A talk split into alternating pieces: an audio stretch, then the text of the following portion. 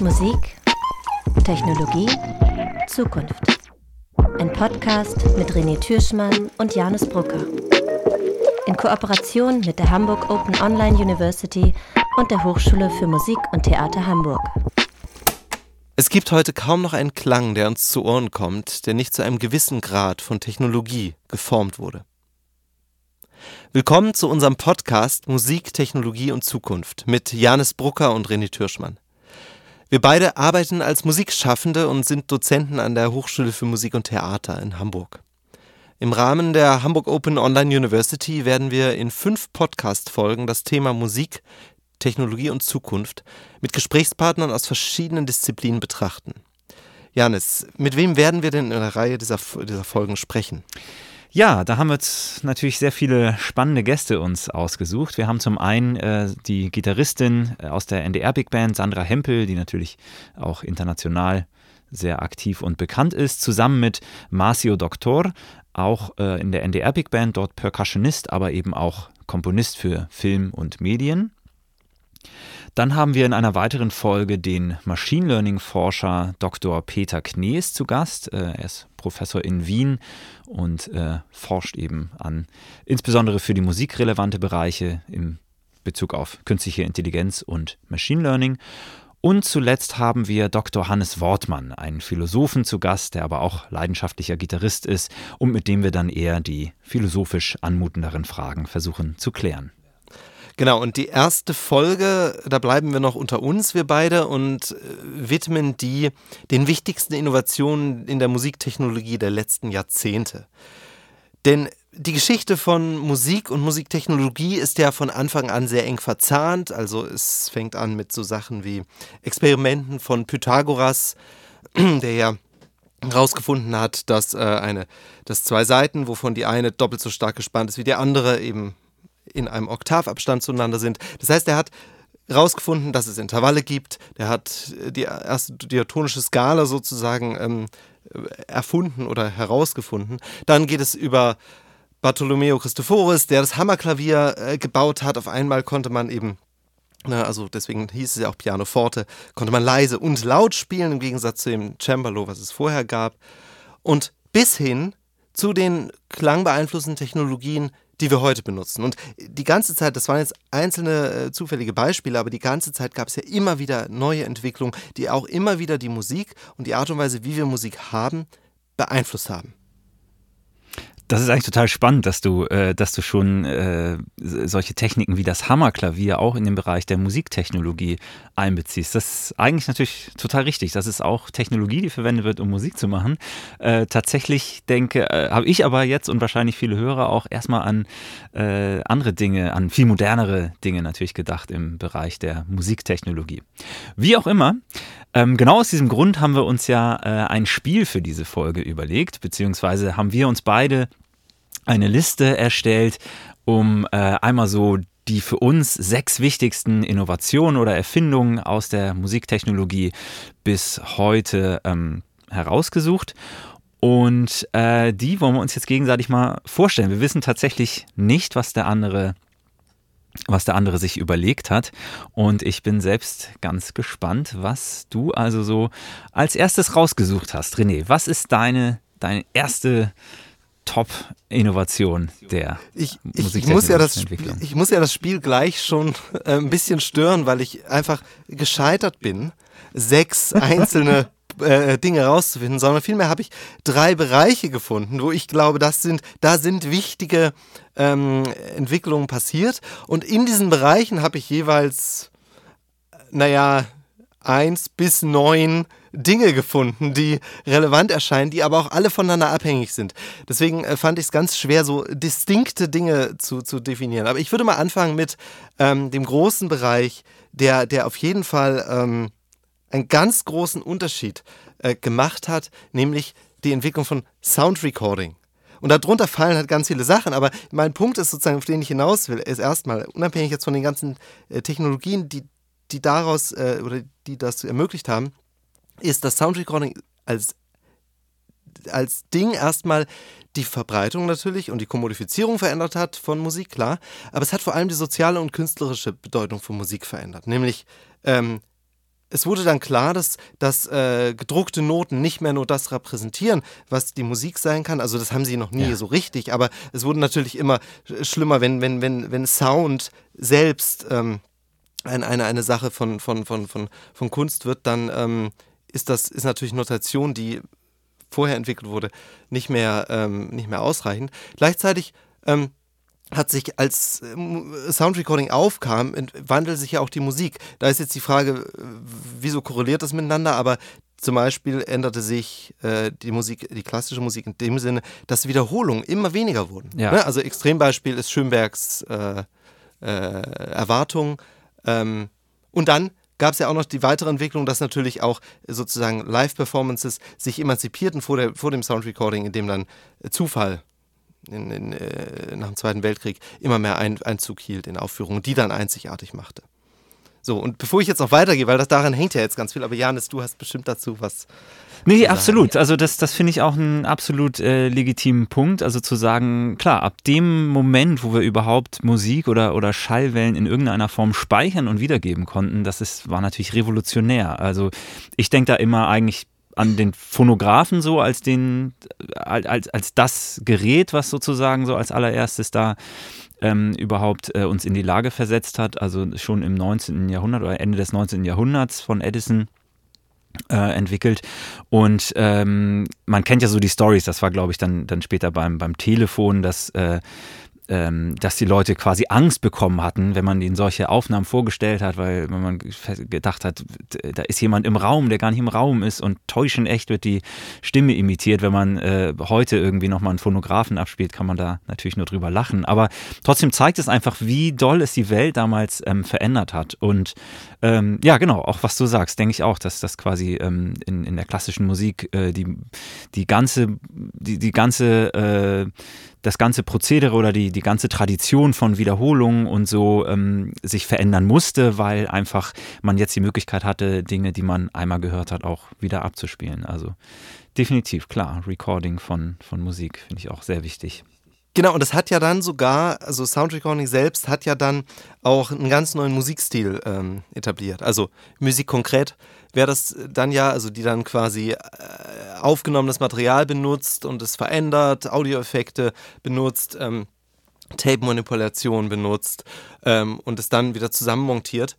Ähm, und, ähm, und dann auch so und, und auch die Zeitlichkeit von Musik aufbricht. Also es gibt ein schönes Beispiel, ähm, das ist äh, ähm, der Ring äh, von, von, von Wagner, der dann halt in seiner ganzen Länge gar nicht mehr abgespielt wird, sondern der wird eben eingedampft, diese 16 Stunden oder was das sind, ja. ähm, wird dann eingedampft auf äh, nur noch zwei oder drei Minuten.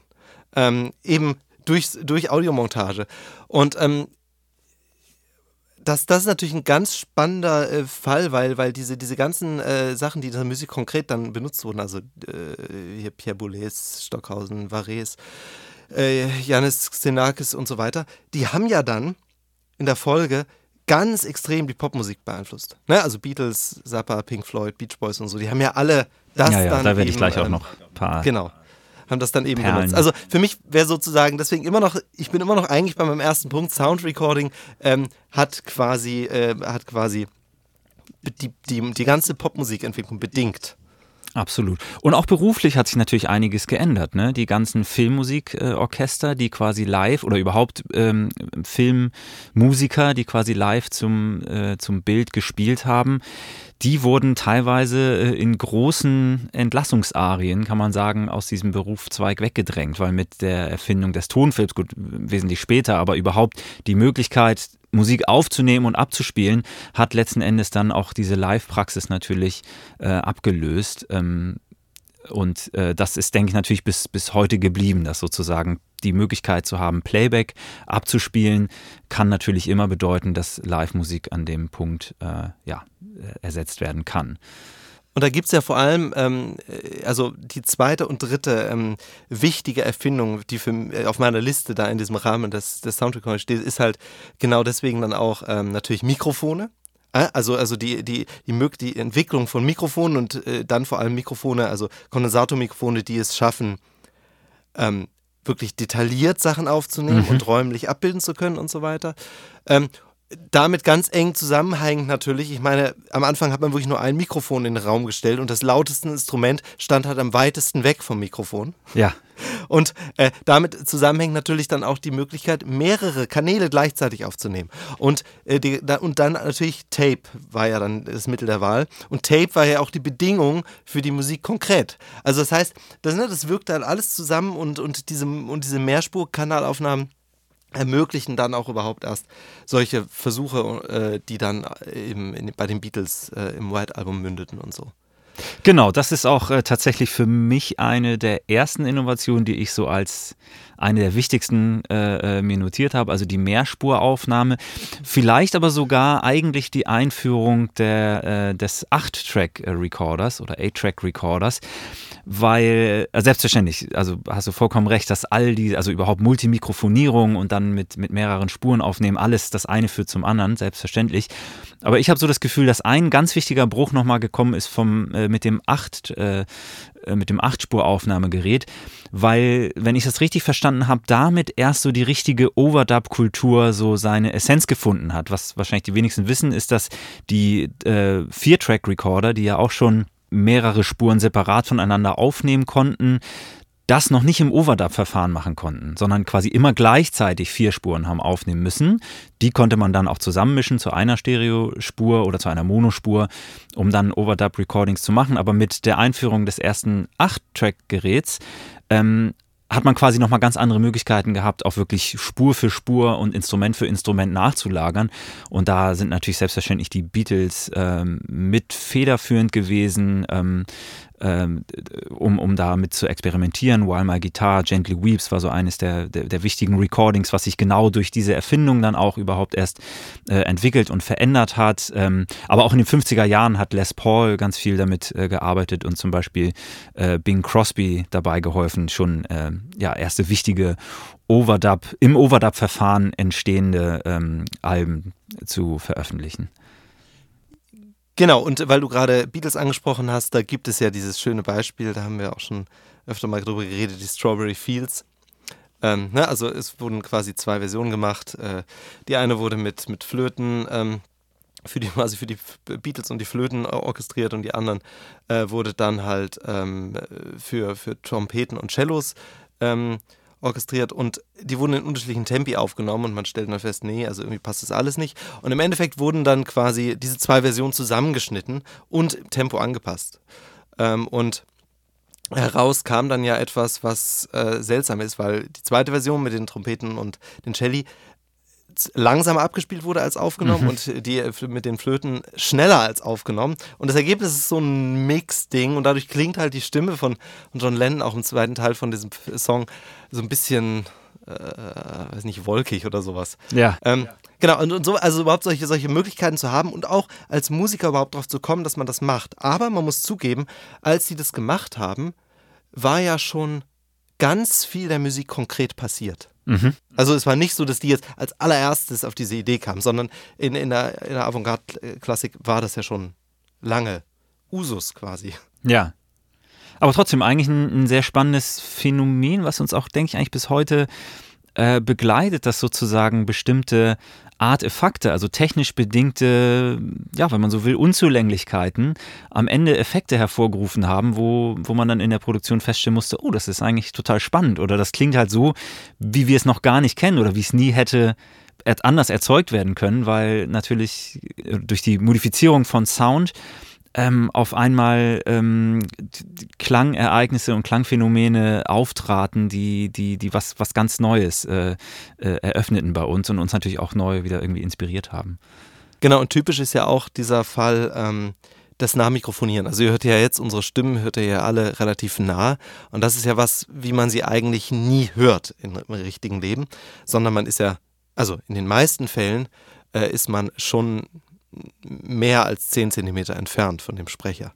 Ja. Ähm, und ähm, diese, diese Sachen wurden ja dann auch, also auch Beatles wieder ein Beispiel dafür, wurden ja auch damit Instrument gemacht. Also äh, ein Drumset nahe zu mikrofonieren, da, darauf wäre man in den 30ern nicht gekommen, auch einfach weil äh, man eben nicht die Kanäle hatte, nicht die Mikros und so. Aber ähm, das haben die Beatles eben gemacht und dadurch haben die ganz, hat, hat das eben eine eigene Ästhetik bekommen. Also die Popmusik, nicht nur die Beatles, dann auch natürlich andere, ähm, haben dann eben dieses Multimiking genutzt, um eben so sogenanntes Close Miking, ähm, um nahe Signale zu bekommen, die man so gar nicht mehr, die man so nie hören würde.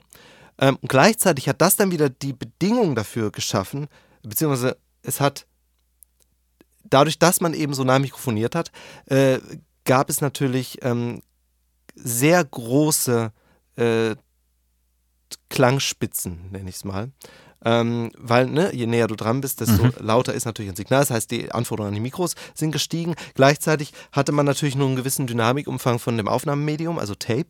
Das heißt, dann wurden, ähm, wurde gesagt, ja gut, dann braucht man halt sowas wie einen Kompressor und so, der dann wieder diese, diese, diese Spitzen, diese Transienten äh, einfängt. Und ähm, es gab natürlich schon vorher Kompressoren, aber der wurde dann natürlich zum integralen Bestandteil auch des Sounds, ja. ähm, weil man den eben essens, äh, immer stärker nutzen mu musste, weil man eben das Aufnahmemedium auch schützen wollte vor diesen starken Transienten, die auch dadurch zustande kamen, dass man eben so nah mikrofonierte. Ja, eigentlich, eigentlich total witzig, ne? dass sich so, so ein bis heute ja, ähm, wie soll man sagen, also, also maßgeblich erwartetes Klangbild auch durch, durch eine falsche Abbildung ähm, wenn man so will, äh, der, der Soundquelle ähm, so etabliert hat. Also das quasi, genau wie du ja sagtest, die Stimme, aber auch Instrumente, die klingen halt im echten Leben, in dem echten Raum nicht so, wie sie von einem Nahmikrofon abgenommen werden. Gleichzeitig wenn du heute irgendwie einen, einen Handrecorder oder ein Handy oder, oder irgendein Mikrofon halt relativ weit weg hinstellst und einfach irgendein Orchester bei der Probe äh, aufnimmst, dann klingt es halt total unprofessionell, total ähm, nach, ja, so nach einer Probenaufnahme. Und man denkt irgendwie, das, das ist doch falsch, das klingt doch nicht so, wie eine CD-Aufnahme klingt. Und das ist eigentlich ja total lustig, dass, dass wir wirklich uns so ein künstliches ähm, so eine künstliche Klangwelt erschaffen haben, die aber heute die, die Erwartung ist, und eben auch ja so ein bisschen die Kunstform der Musikproduktion eben so weit äh, getrieben hat, wie, wie, wir das heute kennen und was immer noch Aber den Standard bildet. Genau, das ist ja eigentlich genau wie äh, man das aus Fotoshoots kennt. Also das Cover der Vogue, da würde man niemals äh, ein, ein, ein, ein, ein, ein Foto sehen wollen, was nicht super high, äh, hi-fi-mäßig äh, äh retuschiert wurde. Ähm, oder, oder, oder Fotos von äh, der Karibik, wo man Urlaub macht. Ne? Da möchte man natürlich nicht irgendwie den Tang am Strand sehen und man möchte nicht irgendwie den, den Plastikmüll sehen, der da liegt, sondern es wird natürlich alles vorher weggeräumt und dann auch noch nachträglich retuschiert. Und so ist es ein bisschen mit Musik. Und dann gibt es natürlich immer diese Gegenbewegungen, wo man dann ganz bewusst sagt, nee, und jetzt wollen wir mal es so richtig dreckig aussehen lassen und richtig dreckig klingen lassen. ähm, es wird halt, es, es, es, verändert auf jeden Fall, und da glaube ich, ähm, also das verändert halt nicht nur die Aufnahme und das Produkt, was man hört, sondern es verändert natürlich, verändert natürlich auch äh, Live-Auftritte und es mhm. verändert auch äh, den, den Anspruch an Instrumente. Und das sind auch die drei großen Kategorien, die ich halt aufgemacht hätte in okay. diesem Spiel, zu sagen, wir haben halt äh, Sound Recording, wir haben Sound Amplification und wir haben Instruments. Also diese drei Sachen in den Bereichen, glaube ich, sind sehr relevante äh, Fortschritte erzielt worden in den letzten Jahrzehnten oder in den letzten 100 Jahren. Ähm, und Genau, aber wir können, äh, gehen wir doch mal weiter, was du noch hast. Jetzt ja, genau, ja dann, äh, dann äh, ja, ich, ich habe mir als nächsten Punkt, ähm, äh, und oh Wunder, dass wir gleich wieder Beatles als Beispiel nehmen werden müssen, als nächsten Punkt, äh, Stereophonie ähm, aufgeschrieben. Äh, was ich auch total spannend finde, weil es eigentlich eine Technologie ist, die seit den 20ern schon, schon existierte. Ähm, also relativ früh schon ähm, oder relativ lang schon schon äh, als Technologie vorhanden ist und, und einsatzbereit war, äh, in den 40ern auch tatsächlich schon zum Einsatz kam, aber eigentlich ähm, bis zum Ende der 60er Jahre in, in, vornehmlich Radio und in der Klassikmusik vorbehalten war, also dem Radio und der Klassikmusik vorbehalten war. Und Jazz und Pop eigentlich weiterhin bis, bis Ende der 60er ganz lange immer noch Mono war. Ähm, und ich habe manchmal so das Gefühl, weil man merkt das so äh, besonders doll, so bei Stevie Wonder, ähm, zum Beispiel Music of My Mind oder so, ist von 1972, was das für eine Offenbarung gewesen sein muss, als die Künstler auf einmal die, die Möglichkeit hatten, räumlich sich anders ähm, ausdrücken zu können oder den Sound räumlich anders verteilen zu können. Und das merkt man irgendwie ganz doll in diesen, in diesen Aufnahmen der 70er Jahre, wo ganz viel damit gespielt wurde, wo wahnsinnig viel im Panorama einfach passiert ist. Ähm, auch total extrem verteilt wurde, aber sehr viele Effekte. Man, man nimmt das gar nicht unbedingt so wahr, wenn man da nicht ganz, ganz bewusst drauf hört. Aber wenn man sich das vorstellt, was das für eine Offenbarung oder für, ein, für einen Paradigmenwechsel gewesen sein muss, eigentlich von einer Schallquelle hin zu zwei, wodurch man so einen gesamten Raum kreieren konnte. Ähm, das finde ich schon wirklich, wirklich wahnsinnig beachtlich und, und sehr beeindruckend eben, wenn man mit diesem Ohr auch diese Aufnahmen nochmal so durchgeht. Vielleicht müssen wir noch kurz erklären, was es eigentlich heißt, Mono und Stereo. Wir nehmen ja Schall wahr, ob es von links oder rechts kommt, äh, entweder dadurch, dass es links von links, äh, die, der, der Schall, der von links auf unser Ohr trifft, lauter ist als der Schall, der rechts auf unser Ohr trifft. Dadurch schiebt sich das Bild der Klangquelle nach links. Ähm, oder aber, ähm, und das kann auch zusammen auftreten natürlich, ähm, man hat äh, ein leichtes Delay. Ne? Also das heißt, eben, äh, das Signal kommt am linken Ohr früher an als am rechten Ohr. Natürlich, was das nicht abdecken kann, Stereo, ist der ganze Fall, dass ähm, wir auch ja immer Klangeindruck von allen Seiten bekommen.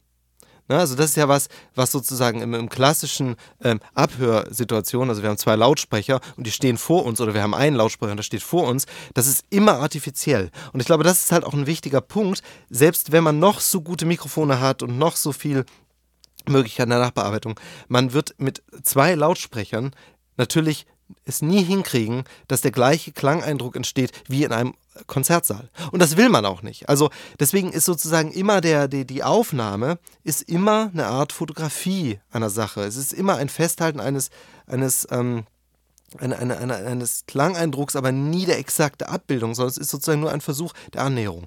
So, und dann gibt es ja diese, und das wäre nämlich jetzt, deswegen habe ich so einen langen Ausflug gemacht, das wäre auf meiner Seite jetzt der, der zweite Punkt neben Stereo. Ich hatte auch Stereo auf meiner Liste, aber gleichzeitig habe ich auch äh, Immersive äh, Surround Sound, also 3D-Audio auf meiner Liste.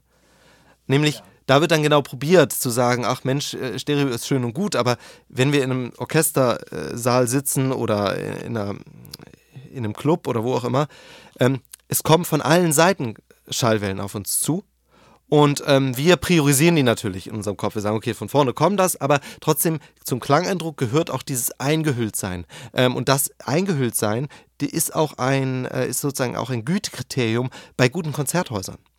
Ne? Also bei klassischen guten Konzerten. Das heißt nämlich, der Sound kommt noch von hinten, aber zu einer bestimmten Zeit. Er darf nicht gleichzeitig kommen, ein bisschen später muss er kommen und so weiter. Aber wir nehmen das alles wahr und das ist diese Einhüllung, die uns auch emotional ähm, dann bewegt.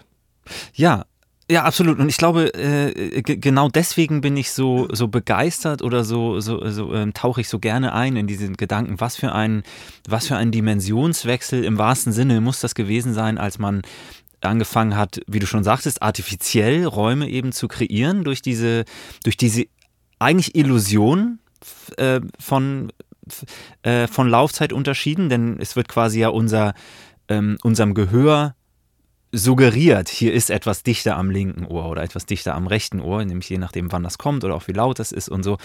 Äh, und dieser Dimensionswechsel, wenn man sich den veranschaulicht, so von, von einer Box und dann hin zu zwei Lautsprechern, ähm, wo man wo man diese Laufzeitunterschiede ähm, deutlich machen kann, die eben eine neue Dimension, nämlich das tatsächlich dann ja, ja, naja, sagen wir erstmal zweidimensionale Hören offenbaren was, was damals eben schon so, ähm, so, so unglaublich sich auch in der, in der Musik gezeigt hat.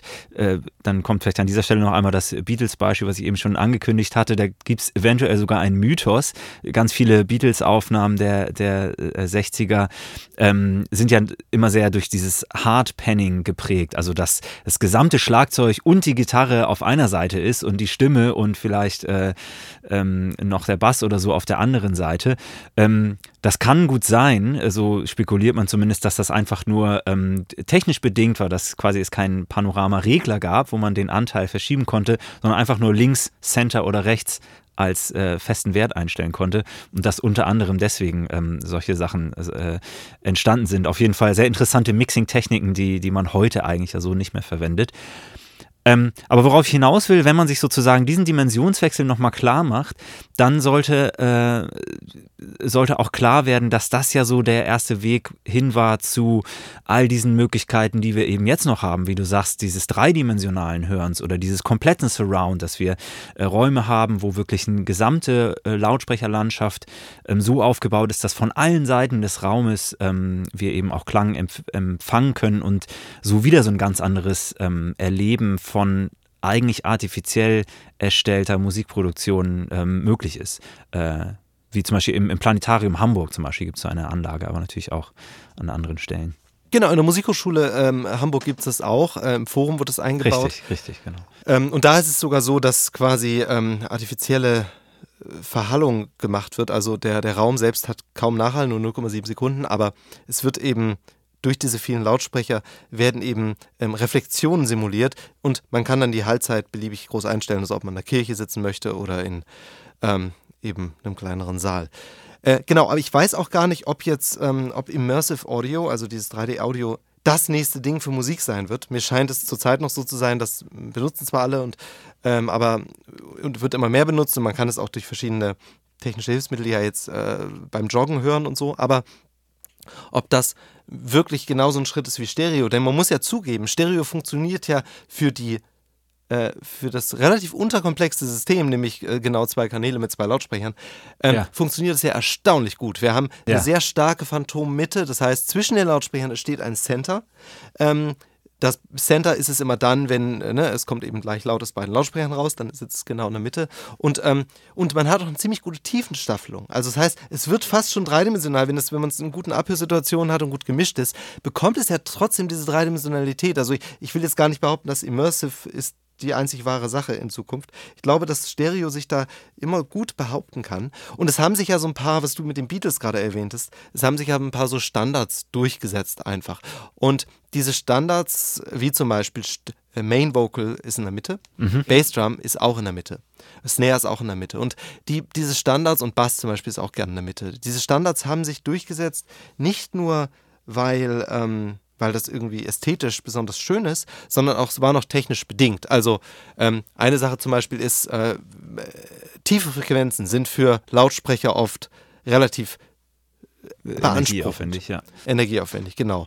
Und um sozusagen das meiste aus äh, so einem kleinen Lautsprecher rauszuholen, ist es sinnvoll, dass man einfach äh, das Signal auf beide Lautsprecher äh, gleich verteilt und dann kommt es eben aus der Mitte. Ähm, und äh, dann gab es so Beispiele wie, also zu viel Stereobass äh, ist zum Beispiel für Vinylcut unpraktisch und so. Also es gibt so ein paar technische Rahmenbedingungen, die auch dafür gesorgt haben, dass der Stereo-Mix, wie er heute gemacht wird, üblicherweise ähm, in eine bestimmte Richtung kommt. Genau. Ähm, was ja, was ja sozusagen bei dir auch mitschwingt, wenn wir sagen Stereo, also das, das natürlich bedeutet das erstmal, und da kommen wir nämlich auf die Lautsprecher, glaube ich. Ähm, also wo ich sage Sound Amplification, das ist ja auch so eine Sache, die mhm. äh, auf jeden ja. Fall immer wichtiger wurde. Also wenn man aufnimmt, will man ja gleichzeitig Sachen auch abspielen können.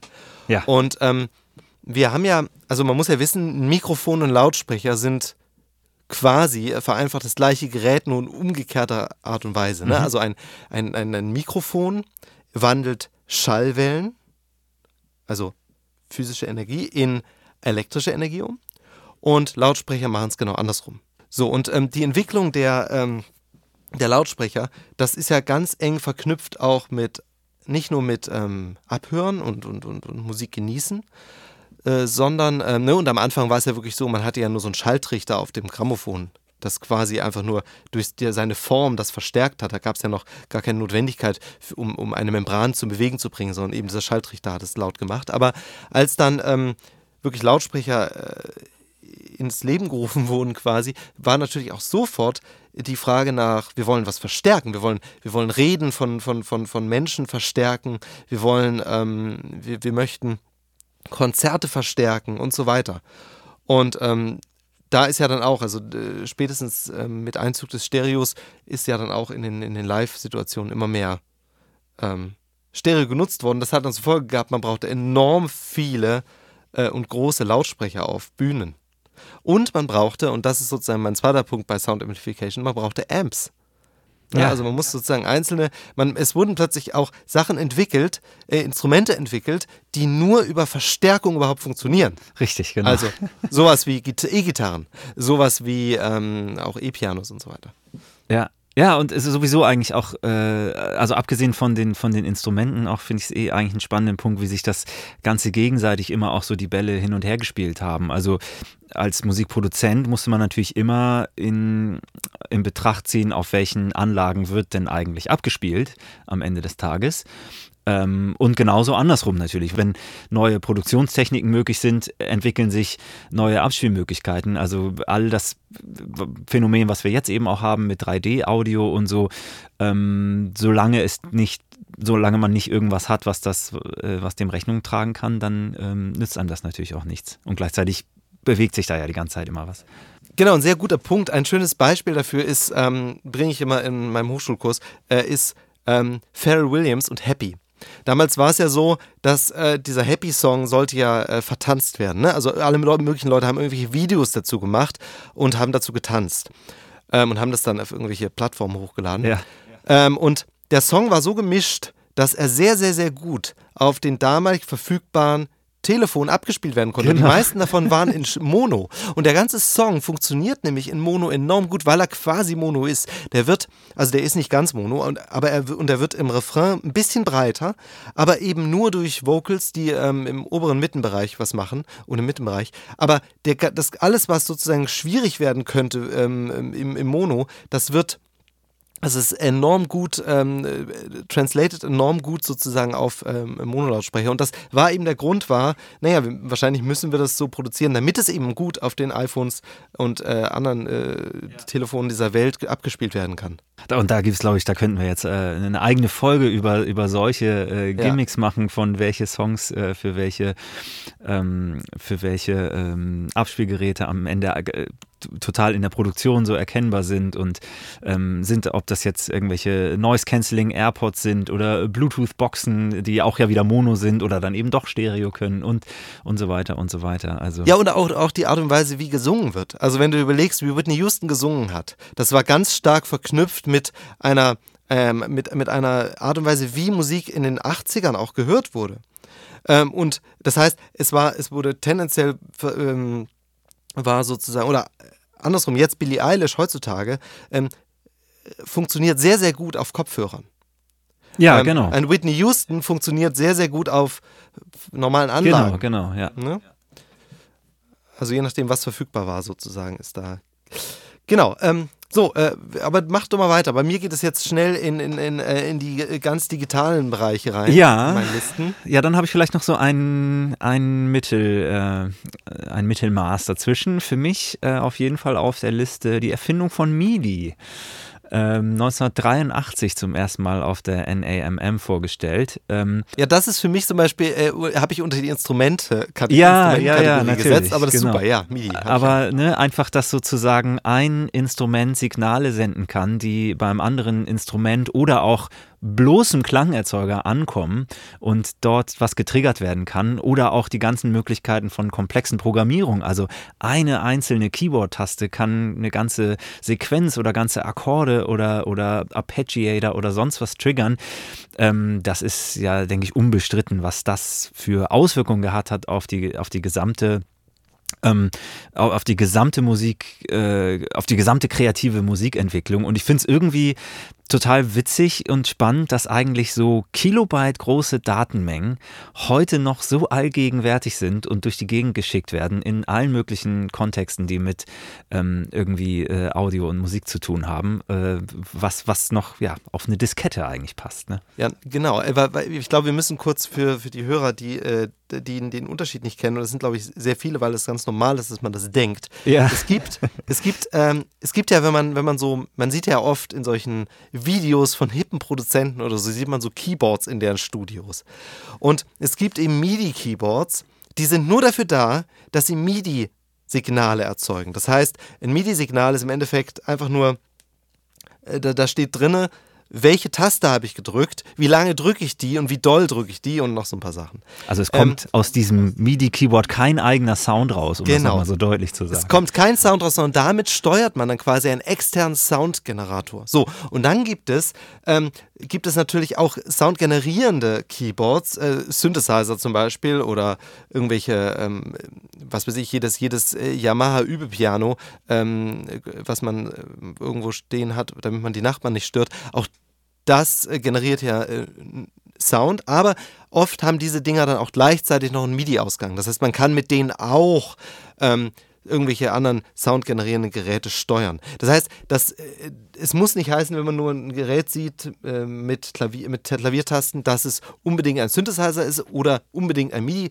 ähm, sondern es kann eben beides sein oder es ist nur ein MIDI-Generator und hat dann keinen Sound. Und diese Sound-empfangenden, äh, Quatsch, diese MIDI-empfangenden Geräte, diese soundgenerierenden Geräte. Das können halt Synthesizer sein, das können ähm, aber eben auch Computer sein. Oder, und das ist das nächste, was ich auf der Liste habe, ähm, nämlich die große Kategorie der Sampler oder der Sampling-Technologie, eigentlich äh, direkt verknüpft mit diesem, äh, ähm, mit dieser Technologie, nämlich MIDI als datenarme Informationen, die von, von A nach B gesendet werden können. Und dann natürlich ein Gerät, äh, was Audiofragmente oder auf jeden Fall Audioschnipsel mindestens mal beinhalten kann, ähm, die wieder so programmiert werden, werden können, dass sie im richtigen Moment oder durch die richtige Belegung abgespielt werden können. Nicht nur hat diese Technologie natürlich den gesamten Bereich, was virtuelle Instrumente und Klangerzeugung betrifft, revolutioniert oder verändert. Wir haben heute unglaublich komplexe und gut gemachte ähm, Orchesterinstrumente oder, oder auch andere moderne Pop, äh, Pop-Instrumente, die über diese Technologie angesteuert werden. Ähm, sondern hat sie auch ganze Musikrichtungen wie Hip-Hop eben aus dem Boden gestampft. Also, dass man einfach Audioschnipsel aus anderen Songs, die gut funktioniert haben, meistens ja am Anfang so, so äh, Funk-Beats, äh, nehmen konnte, um sie ähm, auf irgendwelche Pads zu legen, abzuspielen und daraus dann die ersten Hip-Hop-Beats entstanden sind, ähm, was eben so stilgebend war für, die, für diese ähm, Richtung. Und das äh, ist, denke ich, eine ganz wichtige Erfindung. Die, die der, bevor wir über Sampling selber reden, äh, das ist der Anfang von Sampling und ich hatte das auf meiner Liste, habe es dann wieder runtergenommen. Ja. Ähm, war also nicht Sampling selbst, sondern war das Mellotron. Oh ja, richtig. Ähm, das sollten wir was ja sozusagen, ähm, also ne, da, da, da, spielst du auf kleine aufgenommene Schnipsel. Das ist quasi das Fortdenken von dieser Musik konkret, mhm. wo man sagt, okay, ähm, jetzt spielen wir da, jetzt drücken wir eine Taste und dann wird eben ein kleines aufgenommen, auf Tape aufgenommenes Schnipsel eines Sounds abgespielt, zum Beispiel von Streichern oder was auch immer. Und da sind wir wieder bei den Beatles, also wir nehmen jetzt immer Beatles-Beispiele, aber es gab noch viele andere, aber die kennt natürlich jeder. Ähm, äh, bei Strawberry Fields haben die so ein Ding benutzt. Ja. Äh, ne? Das ist die, diese, ganz markante diese, Flöten oder was das ja. ja. Genau. Und, ähm, und das sozusagen, das ist der, quasi der Ursprung des klassischen Sampling. Ne? Und, und, daraus, ähm, und ja. dann gab es natürlich diese, diese anderen Möglichkeiten. Also die, die Frage ist ja immer beim Sampling, worauf wird es gespeichert? Ne? Und ob ist das ein Tape oder, oder, ist das, äh, oder ist das halt im Endeffekt eine Festplatte? Das ist egal, aber die, das Prinzip ist immer das gleiche. Man nimmt eben irgendwas auf oder man hat einen Soundschnipsel irgendwo her und benutzt den in irgendeiner Art und Weise. Und das ist ja schon was, was eben in dieser Musik konkret dann viel gemacht wurde. Was dann aber später bei Hip-Hop, also die nannten das ja sowas wie ähm, ähm, also Ancestor Worship, äh, wo, wo sie dann sagen, okay, wir, wir benutzen halt, ähm, wir verbeugen uns vor, den, vor dem davorgegangen. Wir sind eben, wir stehen auf den Schultern des Riesen und nutzen diese ganzen Sachen, die es da gab, also irgendwelche alten Funk-Klassiker und so weiter und bauen darüber unsere Beats und rappen darüber.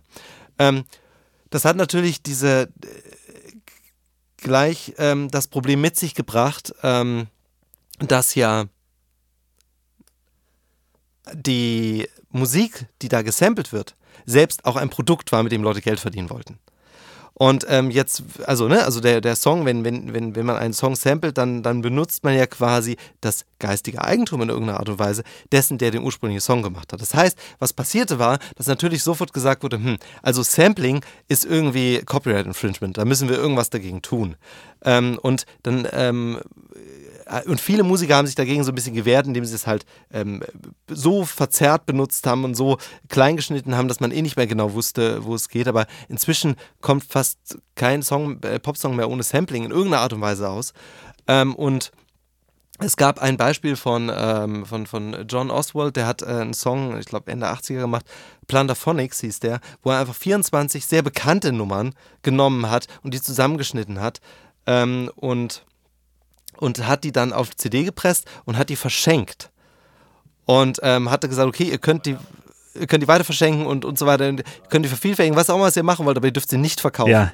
Ähm, und der war Kanadier, der Typ. Und dann gab es halt äh, ganz viele ähm, Lawsuits äh, gegen ihn und im Endeffekt musste er die restlich verbleibenden CDs ver äh, vernichten und äh, durfte sie nicht weiter vertreiben, also verschenken. Ja, ich glaube, zu dem Thema, der, der, was den ganzen Bereich von Lizenzierung und Samples und äh, ja. Wiederverwendung angeht, könnte man auch eine, eine eigene Podcast-Folge führen. Also das Prinzip der Collage ist ja auch schon lange vor dem, äh, vor dem Sampling auch äh, in, also in der Musik bekannt, also nicht nur da, wo, ähm, wo Aufnahmetechnik oder schon bestehende Aufnahmen verwendet wurden. Aber es kann eben auch in eine andere Richtung gehen. Ich bringe noch ein kleines Beispiel, nämlich der Fairlight CMI. Das war einer der ersten digitalen Synthesizer, übrigens ein Bereich, den wir jetzt komplett übersprungen haben bisher, die digitale Klangerzeugung von Synthesizern, ähm, äh, mit Sampling-Technik. Da, da, da, konnte man sogar, das muss man sich mal äh, auf Videos angucken, mit einem Stift auf den Bildschirm malen. Also hochkomplexe moderne Technologie, was wir heute irgendwie vom, vom iPad oder so kennen.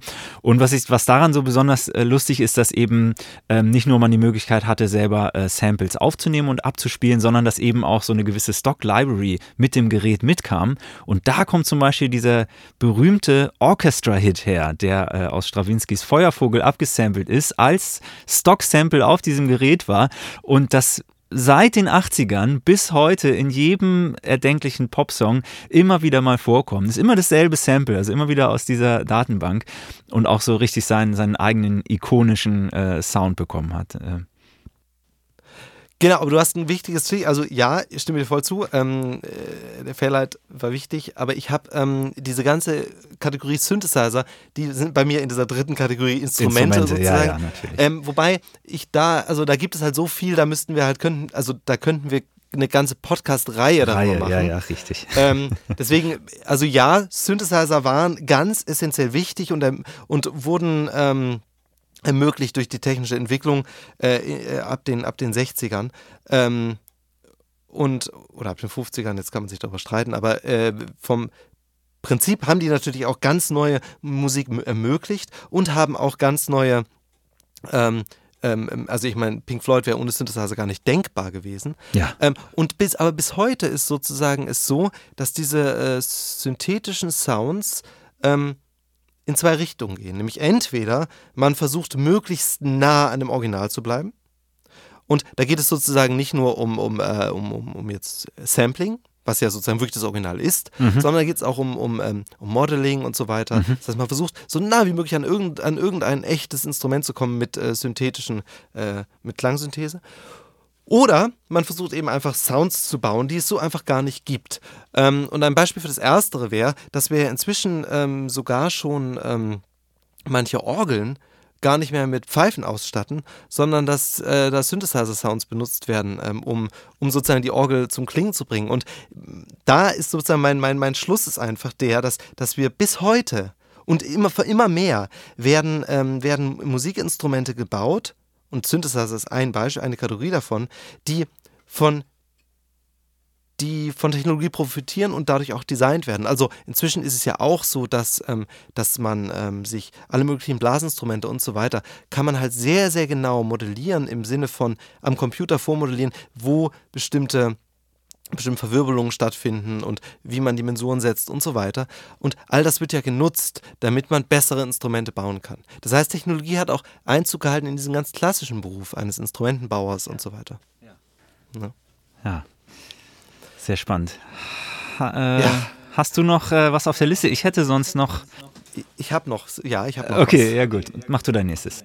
Also ich hätte jetzt noch ähm, äh, einen großen Bereich, der sehr intertwined ist. Ähm, nämlich einmal DAWs, also Digital, Audio Workstations, Ja. ähm, sowas wie äh, Reaper, Logic, Pro Tools, Cubase, äh, Nuendo, ähm, Ableton, Bitwig äh, und, und so weiter. Da gibt es äh, sehr, sehr viele inzwischen, die alle versuchen, ihre Nische zu finden.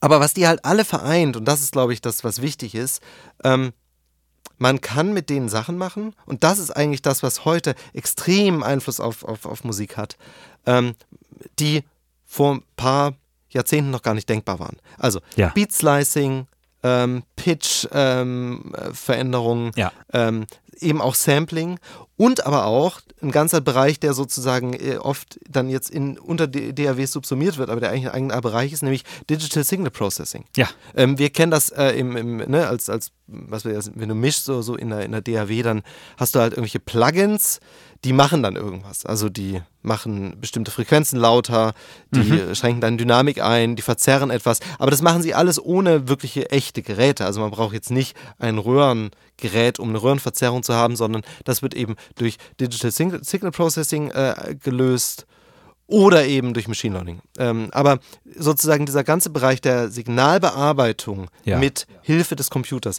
das ist halt ein riesen Fortschritt gewesen, weil das natürlich dafür gesorgt hat, dass wir Musikproduktion ähm, deutlich günstiger und in viel kleineren Geräten ermöglichen. Das heißt, ich kann heute eigentlich einen, einen Top, äh, Top-Hit mischen auf einem kleinen Laptop im Zug. Das einzige, der einzige Problem ist da, ich habe halt nur Kopfhörer und jetzt nicht Ja, eine große ja. Abhörer und so, aber und, und das andere, was sozusagen durch die DAWs eingeführt wurde, ist die Möglichkeit der unendlich detaillierten Bearbeitung. Ja, also ich habe so ein. Beispiel von ähm, von also von Glenn Gould. Glenn Gould hat äh, als der als der seine Sachen aufgenommen hat, da wurde immer gesagt, er hat ja am Anfang hat er ein bisschen ist er ein bisschen live aufgetreten und hat dann am Ende immer mehr sich darauf versteift, nur noch im Studio zu arbeiten. Und es wird äh, die Geschichte kolportiert, dass er eigentlich nur 10% seiner Studiozeit wirklich aufgenommen hat und die andere Zeit wurde editiert. Und das Ergebnis, was wir hören, also die, die späten äh, Goldberg-Variationen oder so, was wir da hören, das ist sozusagen keine Performance mehr, die wir hören, sondern wir hören ein artifizielles Produkt. Und trotzdem ist das ja die, eine super Aufnahme und das, das lebt und atmet ja total. Das heißt, ähm, und hätte der die heutigen Möglichkeiten, ja, der, der könnte noch viel detaillierter rangehen, weil damals musste man es ja händisch schnippeln und so Ja, weiter. ja, ja, ja. Und jetzt kann man das alles so einfach machen. Und wir werden in unseren nächsten Folgen da bestimmt auch noch drauf kommen, aber die Fähigkeit, ähm, äh, Sound zu beeinflussen und damit mittelmäßige Aufnahmen in sehr gutem Licht erscheinen zu Ja. lassen, das sind Dinge, der dadurch, also das ist krass, was da passiert ist in, letzter, in den letzten Jahren. Und ja, und äh, ich wollte noch einmal zurück zu dem Glenn Gold Beispiel. Also äh, äh, das finde ich eigentlich auch eine super interessante Entwicklung, weil es wieder mal auch etwas ist, was sich früher schon so angebahnt hat. Also wenn man sich vorstellt, ähm, wie, wie teuer oder wie aufwendig ähm, Studioproduktionen wurden, ne? also als die ersten Aufnahmen gemacht wurden, da war klar, eine Band hat performt, also hat geübt, ist dann ins Studio gegangen, hat dann performt, dann wurde das mitgeschnitten und dann war das die Aufnahme und wurde veröffentlicht. Dass dann irgendwann Bands wie Beatles, Pink Floyd oder wer sonst noch so in Abbey Road oder sonst wo gearbeitet hat, sechs bis neun Monate und länger im Studio gearbeitet hat für, für, eine, für ein Produkt, für eine CD, ähm, das, äh, das war ja auch schon so also eine Entwicklung, wo, wo manche gesagt haben, so kann das denn, kann das denn die Wahrheit sein? Und ähm, genauso, dass man eben jetzt teilweise ewig lang an, an der Editierung äh, sitzt, äh, einfach auch natürlich, weil man es kann. Und das denke ich eben auch. Also, wenn man sich vorstellt, man musste mit einem Rasiermesser ein Tape durchschneiden und was man dort weggeschnitten hat, das war dann auch da weg. Das heißt, wenn man das kopieren wollte, musste man das überspielen auf ein anderes Tape. Und dass man heutzutage einfach mit einer Maus einen Klick setzt, irgendwas woanders hinschiebt äh, oder Command C, Command V und man hat alles immer noch da einhergehend mit immer äh, lächerlich ähm, anmutenderen ähm, Festplattenspeicherpreisen. Äh, also wir können unendliche Datenmengen auf sehr, sehr kleinen Raum äh, bereits ja festhalten, was diese ganzen Möglichkeiten natürlich ähm, ja, völlig verändert. Aber es hat auch Blüten getrieben. Also ich weiß noch, äh, eine Geschichte, die mir in Erinnerung geblieben ist von einem Bekannten, ähm, war die haben halt Anfang der 90er, ähm, wenn die Produktion gemacht haben, war es halt durchaus üblich, dass man halt äh, die, die Drums in New York aufnimmt, den, den Bass in, in, in, Amsterdam und die Gitarren in London, weil diese jeweiligen Studios dafür berühmt waren. Das ja. heißt, man hat enorm viel Budget verschleudert, aber das Budget war eben auch in der Musikindustrie da.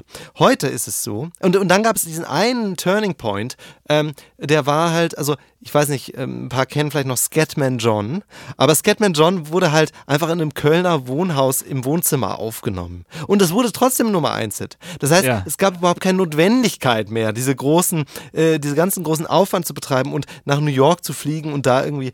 Und auf einmal wurden sozusagen die Kosten geringer, aber gleichzeitig entstand ja, und das ist noch eine dieser, äh, dieser Entwicklungen, dieser technologischen Entwicklung, die auch für Musik sehr, sehr relevant war, nämlich äh, die Digitalisierung von, ähm, von, von, von, von Musikkonsum. Äh, mhm. Die hat ja dann dafür gesorgt, dass eben auch weniger Budget da war, weil eben, ne, also erst gab es Napster und so weiter, diese ganzen äh, mhm. Tauschbörsen. Ähm, und inzwischen ist es ja so, dass die Musikindustrie ähm, insgesamt, was, was das Budget angeht, halt, also die, sagen wir mal so, die spielen es sehr sicher, was neue Produktionen angeht. Ähm, früher war es durchaus so, dass man eben von zehn Produktionen, die man machte, ähm, mussten halt drei gut funktionieren und die sieben anderen, die waren halt Versuche und da hat man dann irgendwie ein, zwei, drei CDs rausgebracht, bis dann der Künstler irgendwie was wurde. Mhm. Inzwischen ist es so, dass von zehn Produktionen neun funktionieren müssen und die eine ist dann die, die man mitschleppt. Ja. Und das hat natürlich ähm, also das, das ist sozusagen die Kehrseite von, von, der, von der Demokratisierung. Äh. Und man kann natürlich überall und immer und jeder kann Musik produzieren. Das heißt, es ist viel schwerer herauszustechen mit irgendetwas, weil jeder auf relativ hohem Niveau das schon produzieren kann. Ähm, auf der anderen Seite wieder gibt es durch äh, Spotify und Apple Music und so gibt es natürlich die Möglichkeit, sich sehr genau seinen eigenen Radiosender quasi zusammenzustellen. Das heißt, die Diversifizierung der einzelnen Stile und so wird immer ausgeprägter. Mhm. Jeder hat so seinen Musikgeschmack. Und das heißt, man kann als Musiker natürlich auch dann doch noch irgendwie irgendwelche Leute finden, die das genau hören wollen, was man da macht. Ja. Ähm, ja, aber ich glaube halt ein Punkt ähm, und oder hast du, ich hätte jetzt noch, ähm, ich würde noch eine Sache, äh, da hätte ich noch, aber vielleicht. Na, ich habe vielleicht noch, noch eine Kleinigkeit, die, die daran ein bisschen anknüpft. Ähm, das ist ein bisschen unfair oder ein bisschen aus der Reihe, weil eigentlich haben wir ja jetzt sowas wie, wie die ganzen Distributions- Kanäle weitgehend ausgeklammert. Also natürlich war auch die Erfindung des Radios revolutionär, ja, ja, weil auf einmal Musik zu Hause gehört werden konnte. Das ist ja auch was, was man sich heutzutage gar nicht mehr vorstellen kann, dass das mal neu war. Aber ich habe mir irgendwie noch die CD aufgeschrieben. Ähm, um, zum einen, weil die Klammer digitalisierte Musik natürlich darüber steht, aber auch, weil sich etwas grundlegend verändert hat, nämlich im Design von wie man die Track-Reihenfolge gestaltet. Also ich finde es eigentlich sehr faszinierend, dass man bei der Schallplatte sich wirklich überlegen musste, okay, wie schafft man es? Es muss leider einmal umgedreht werden im Verlauf des Albums. Wie schafft man es also, einen so guten Einstieg zu finden, dass die Leute am Ende der ersten Seite auch wirklich nochmal umdrehen wollen? Also einen guten Einstieg, einen guten Ausstieg aus der ersten Seite, eine gute Überleitung hin zur zweiten Seite. Und das kann man auf vielen Schallplatten eben wahrnehmen, dass sich da wirklich aktiv drüber Gedanken gemacht wurde. Das ist mit der CD dann weggefallen, hat sich aber natürlich, ähm, also die, die Idee, Konzeptalben zu machen, wie es ja vor allem so Pink Floyd zum Beispiel ganz viel gemacht hat, die konnte sich da natürlich halten und war vielleicht sogar ein bisschen besser, weil man einen noch durchgehenderen ähm, Fluss haben konnte.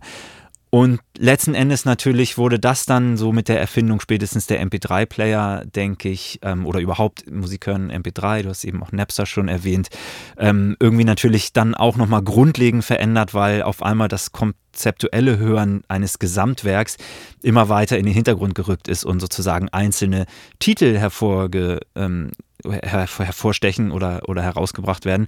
Und das merkt man auch heute noch, wo Musik eben hauptsächlich über digitale Streaming-Plattformen vertrieben wird, dass ähm, sehr viel weniger Alben, die jetzt so einem Schema oder einem Konzept folgen, ähm, äh, erscheinen, sondern eben sehr viel mehr auch EPs oder eben auch einfach einzelne Singles, die gar kein, gar kein Albumkonstrukt mehr brauchen, auf den Markt kommen. Also, ja. Ja, vor allem, weil man in diesem ganzen Rauschen natürlich irgendwie herausstechen will und man dann eben immer mal eine Sache wieder rausbringt und das dann äh, gut äh, besser vermarkten kann als ein ganzes Album, in dem man irgendwie ein, zwei Jahre sitzt und dann alle zwei Jahre mal was raushaut. Das passt ja nicht zu den täglichen Posts, die man dann am besten bei Instagram macht. Nee, genau, genau. Man muss ähm, schneller und öfter äh, was, was auch äh, raushauen, ja. Und es ändert sich aber, glaube ich, auch die Art und Weise. Also wir haben ja, Musik ist ja inzwischen wirklich überall und immer verfügbar. Ähm, und dadurch scheint mir auch, dass sich die Form ein bisschen auflöst. Also es gibt ja inzwischen immer mehr so mosaikartige Musik, die keine klaren Anfänge und auch kein klares Ende hat. Mhm. Dann gibt es ja auch so äh, inzwischen genug ML-Algorithmen, die so endlos ähm, Infinite äh, Jukebox äh, mäßig ähm, ähm, einfach immer weiter spielen und Musik generieren. Ähm, und genau, aber ich würde vielleicht schließen damit, dass ähm, wir sagen, es gibt einen schönen, es gibt einen schönen, ähm, schönen Aufsatz von Walter Benjamin. Und zwar das Kunstwerk im, Zeit, im Zeitalter seiner technischen Reproduzierbarkeit. Und da sagt er sowas wie, das erste Mal in der Geschichte emanzipiert sich technische Reproduktion ähm, oder emanzipiert technische Reproduktion ein Kunstwerk von seinem parasitären Dasein und seiner Abhängigkeit von Ritualen. Und was er damit sagt, ist ja quasi, auf einmal ist eben Musik zu jedem Zeitpunkt verfügbar. Wir müssen nicht dafür in ein Konzert gehen, wir brauchen nicht einen Musiker, der uns das aufführt und so weiter, sondern wir können unabhängig von, von dem Musiker ähm, das hören.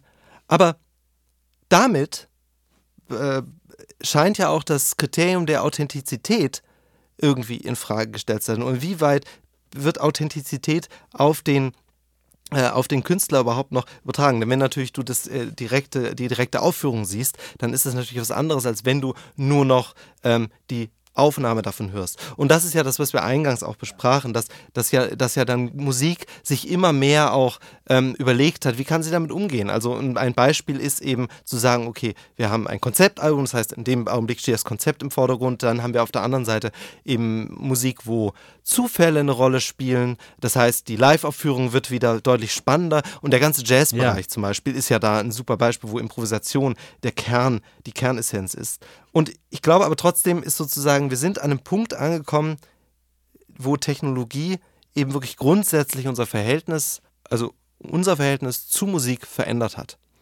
Ja, das ist doch eigentlich ein sehr schönes Schlusswort für die Folge heute, was denke ich auch ganz gut unser Gespräch der letzten Stunde nochmal irgendwie zusammenfasst mit den vielen Beispielen, die hoffentlich eindrücklich waren, aber wo sich natürlich auch viele weitere noch finden lassen würden.